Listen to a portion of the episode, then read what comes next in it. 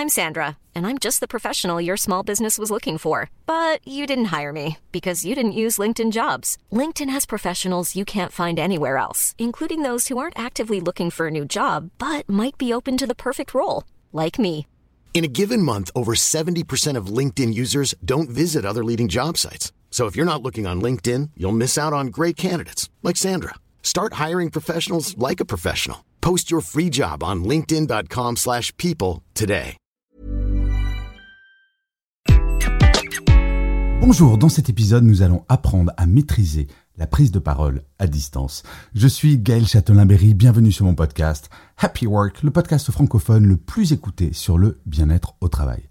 Alors, depuis la pandémie, nous sommes beaucoup à avoir découvert cette nouvelle technologie, entre guillemets, puisqu'elle n'était pas nouvelle, la Dans le premier confinement, rappelez-vous, on pouvait s'endormir le soir en se disant chouette, demain j'ai pas de visio et se retrouver le lendemain avec une dizaine de réunions organisées pendant la nuit.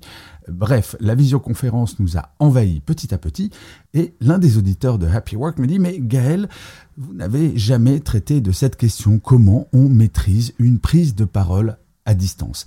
Et c'est vrai, c'est très différent de parler au travers d'une webcam que de parler en regardant droit dans les yeux son interlocuteur ou son interlocutrice. Et je ne sais pas si vous le savez, mais une étude a montré que 49%, presque la moitié d'entre vous, avaient déjà subi de la fatigue lors d'une visioconférence. Et oui, nous avons toutes et tous eu cette visioconférence avec 10 ou 15 participants où tout le monde parle, se coupe la parole, où certains font des tunnels super longs et c'est insupportable et ça nous fatigue. Alors, comment on fait concrètement pour s'assurer que nos messages passent bien, pour réussir à prendre la parole parce que ce n'est pas toujours simple à distance comme en présentiel, mais il y a des règles très spécifiques que je vais vous expliquer maintenant. Alors, la première chose à savoir, c'est que dans l'absolu, les règles qui s'appliquent à une réunion en visio sont exactement les mêmes pour une réunion normale. Je vais vous les rappeler. La première, c'est qu'il ne doit y avoir aucune réunion sans un ordre du jour. J'avais même, quand j'étais manager, appliqué une règle, c'est si une réunion n'a pas d'ordre du jour 24 heures avant le début de la réunion, la réunion est automatiquement annulée. Alors, à quoi ça sert d'avoir un ordre du jour? Eh bien, de se focaliser sur le sujet que nous souhaitons aborder et non pas de parler de tout et de rien pour in fine avoir une réunion où on s'aperçoit que nous n'avons pas du tout avancer. Et avoir un ordre du jour, cela permet également de respecter une autre règle absolument fondamentale, limitée dans le temps. Une visio ne doit pas durer plus de 30 minutes, comme une réunion en présentiel. Et c'est grâce à cet ordre du jour que l'on arrivera à avoir une visio efficace. La troisième règle, c'est jamais plus de 5 participants. Au-delà de 5 personnes, très clairement, tout le monde ne pourra pas parler, tout le monde ne pourra pas s'écouter, et vous allez avoir des gens, et ça c'est encore plus facile en visio qu'en présentiel, admettez-le, on va se mettre en visio, on va couper la webcam ou la garder, mais l'on va faire autre chose pendant que les personnes parlent. Donc une règle très importante, pas plus de 5 personnes. Et enfin, la dernière règle absolument fondamentale en visio comme en présentiel, pas de réunion sans compte rendu de réunion. Oui, rédiger un compte rendu, c'est saoulant, je le sais, j'en ai fait un certain nombre, mais c'est peut-être cela qui va dissuader un certain nombre de personnes de faire une visio alors qu'avec un coup de fil, cela aurait été largement suffisant. Le compte-rendu, cela permet de résumer ce qui s'est dit. Inutile de faire un compte-rendu de 40 pages, juste des bullet points qui reprennent les points essentiels de ce qui a été discuté et éventuellement décidé. Alors ensuite, une fois que ça c'est bien calé, comment vous pouvez être efficace pendant une visio? Il y a des règles de La première chose, c'est d'être bien éclairé. J'ai assisté à des réunions où parfois les personnes étaient en contre-jour et on voyait une sorte d'ombre qui bougeait. Et donc, quand on parle de visio, eh bien, il y a la notion de vue. Oui, il faut être bien éclairé. Alors, si jamais vous êtes face à une fenêtre comme moi je le suis là actuellement, pour les personnes qui sont sur YouTube, pas de problème, vous serez très bien éclairé.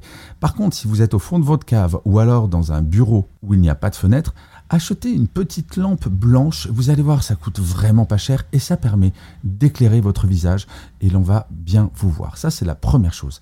La deuxième chose, c'est de s'assurer que l'on a un bon son. Idéalement, avoir un micro, un petit micro, encore une fois, cela ne coûte pas très cher, mais avoir une bonne voix, eh bien, c'est cela qui va permettre de faire passer les messages de façon audible.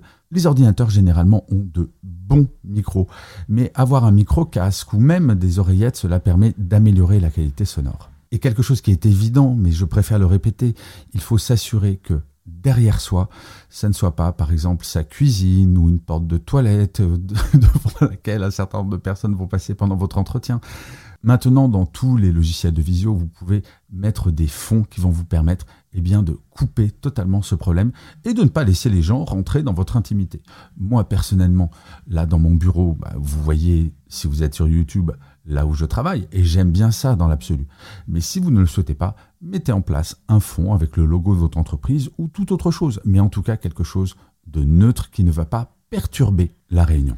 Et maintenant, pendant la réunion, très concrètement Eh bien, c'est un petit peu comme dans une réunion en présentiel. Pour pouvoir prendre la parole, c'est comme de la musique. Il faut savoir quand intervenir.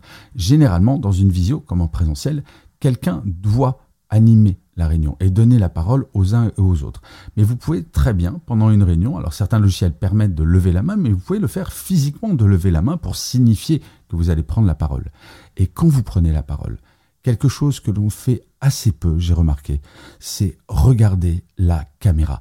Je sais, c'est contre-intuitif parce que contrairement à dans la vraie vie, eh bien, on ne peut pas se regarder dans les yeux. Dans la vraie vie, quand vous parlez à votre interlocuteur, vous voyez le langage de ses yeux et c'est très important. Eh bien, il faut donner l'impression à vos interlocuteurs et interlocutrices que vous les regardez, comme dans la vraie vie.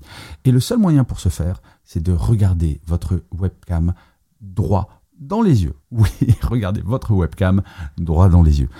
Alors, ça va être perturbant au début puisque vous allez regarder votre webcam et vous verrez en dessous les visages de vos interlocuteurs et interlocutrices sans véritablement pouvoir les regarder dans le détail. Mais ce n'est pas gênant. Cette prise de parole droit dans les yeux va permettre à vos interlocuteurs et interlocutrices d'avoir le sentiment que vous leur parlez véritablement, comme s'ils étaient avec vous. Et ensuite, en visio, finalement, les mêmes règles s'appliquent. Il ne faut pas faire de trop longues phrases, il ne faut pas parler trop longtemps. C'est ce que l'on appelle un tunnel de conversation. Quand vous avez en visio quelqu'un qui va parler pendant cinq minutes non-stop et on a l'impression à un moment que cette personne s'écoute parler, eh bien au final, plus personne ne l'écoute. Donc il faut faire des phrases courtes, il faut avoir des interventions pertinentes qui vont se concentrer sur maximum une minute. En théorie, dans une visio, chaque intervention ne doit pas durer plus de 45 secondes à une minute afin de permettre à chacun d'interagir. Ce qui est important de bien comprendre, c'est en visio comme en présentiel, si vous êtes dans cette réunion, vous devez parler. Si jamais vous avez le sentiment de ne pas pouvoir parler ou de ne pas devoir parler parce que vous n'êtes pas concerné par le sujet, il serait peut-être intéressant de voir avec l'organisateur ou l'organisatrice de cette réunion pourquoi vous avez été invité. Je le rappelle souvent, un salarié va passer en moyenne 24 jours de 24 heures en réunion chaque année. Si vous faites le calcul, cela fait 72 jours travaillés par an. Et une statistique qui est assez effrayante, c'est que 50% du temps de ces réunions n'est pas consacré au sujet de ces réunions. Il n'y a pas de stats spécifiquement pour les visios, mais j'imagine que cela doit être exactement la même chose. Donc ne participez pas au mouvement et essayez de faire appliquer dans votre entreprise ou dans votre équipe ces règles pour les visios et vous allez voir, vous allez passer moins de temps en réunion, moins de temps en visio, mais par contre ce temps sera beaucoup plus efficace. Je vous remercie mille fois d'avoir écouté cet épisode de Happy Work ou de l'avoir regardé si vous êtes sur YouTube. N'hésitez surtout pas à vous abonner, à mettre des commentaires, des pouces levés, des étoiles si vous êtes sur Apple Podcast. C'est extrêmement important pour que Happy Work dure encore très longtemps et en plus, de vous à moi, cela me fait très plaisir. Je vous dis rendez-vous à demain et d'ici là, plus que jamais, prenez soin de vous. Salut les amis.